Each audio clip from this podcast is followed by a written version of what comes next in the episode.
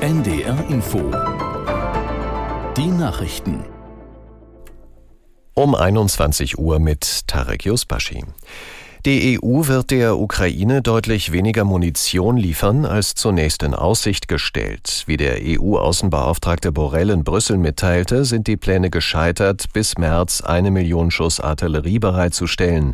Diese Zahl soll jetzt bis Ende des Jahres erreicht werden.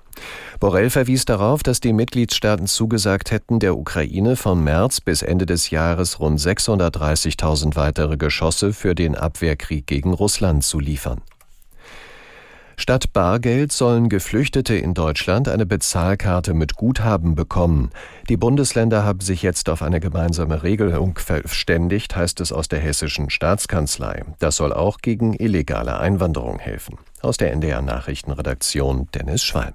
Geflüchtete hätten durch die Karten weniger Anreize, nach Deutschland zu kommen, so die Theorie dahinter. Denn sie könnten ihren Familien und Freunden, die in ihrem Herkunftsland geblieben sind, so kein Geld mehr schicken, sagt zum Beispiel Hessens Ministerpräsident Rhein. Mit der Karte wären nämlich keine Überweisungen möglich und sie soll auch nicht im Ausland funktionieren. Die Bundesländer haben sich jetzt zwar auf gemeinsame Standards geeinigt, gleichzeitig können sie noch individuell festlegen, wie viel Guthaben auf die Karte kommt und welche Zusatzfunktion sie haben soll. Das Bundesamt für Verfassungsschutz beobachtet seinen ehemaligen Präsidenten Hans-Georg Maaßen. Nach Recherchen des ARD-Politikmagazins Kontraste und des Nachrichtenportals T-Online hat das Amt ihn im Bereich Rechtsextremismus gespeichert. Maaßen selbst erklärte ebenfalls, er werde von der Behörde beobachtet. Der Jurist hatte das Bundesamt von 2012 bis 2018 geleitet. Seitdem ist er wiederholt mit verschwörungsideologischen und radikal rechten Äußerungen aufgefallen.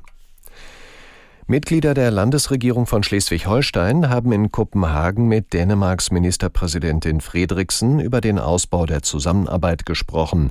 Wirtschaftsminister Matzen vertrat bei dem Treffen den erkrankten Ministerpräsidenten Günther.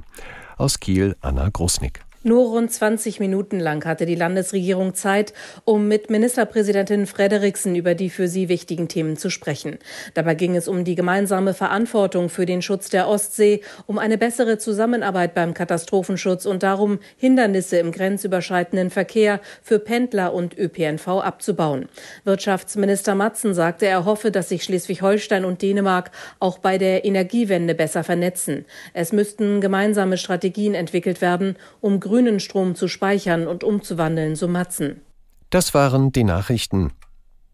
Das Wetter in Norddeutschland. In der Nacht zeitweise Regen bei 6 bis 3 Grad und morgen dann heiter oder auch Wolken. Bis auf einzelne Schauer bleibt es aber trocken bei 6 bis 9 Grad. An der Nordsee ist es stürmisch.